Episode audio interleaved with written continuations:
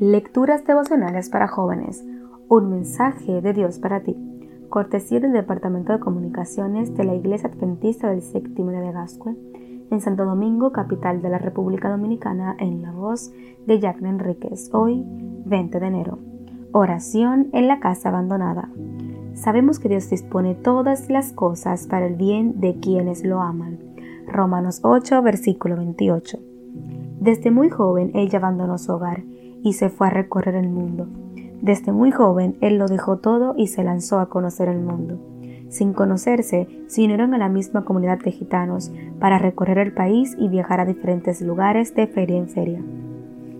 Aprendieron a elaborar artesanías y ganarse sustento con las ventas.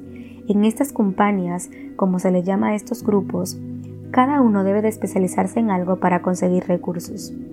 Pero la vida de nómada es dura Llegar a una población, normalmente en épocas de feria, alojarse en residencias baratas, desempacar, armar cada uno de los puestos para ofrecer las mercancías o los diversos recursos, pasar las noches de feria casi en vela para poder vender, luego recoger todo y viajar a otro lugar y repetirlo todo de nuevo.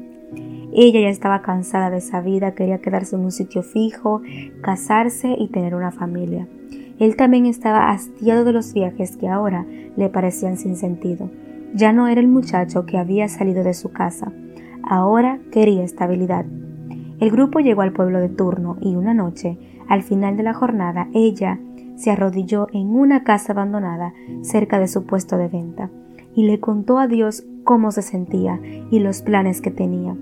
Una noche, él, al finalizar de su arduo trabajo, entró a la misma casa abandonada y le habló a Dios de su cansancio, de sus sueños y le pidió ayuda.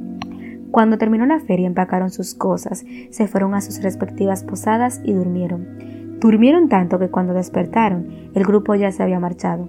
Entonces él decidió quedarse, pensando que a lo mejor esa era la respuesta de Dios. Al otro día abrió su negocio y cuán grande fue la sorpresa al ver que una hermosa joven del grupo también se había quedado. Se hicieron amigos y al conversar se dieron cuenta de que tenían los mismos sueños y anhelos. Se enteraron de que habían estado en la misma casa abandonada orando a Dios y entendieron que el uno era respuesta a la oración del otro. Unieron sus negocios y sus vidas.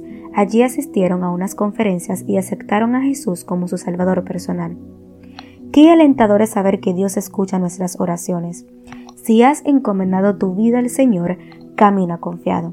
El mensaje de Dios para ti es, hoy puede ser el día que llegue la respuesta a tu oración.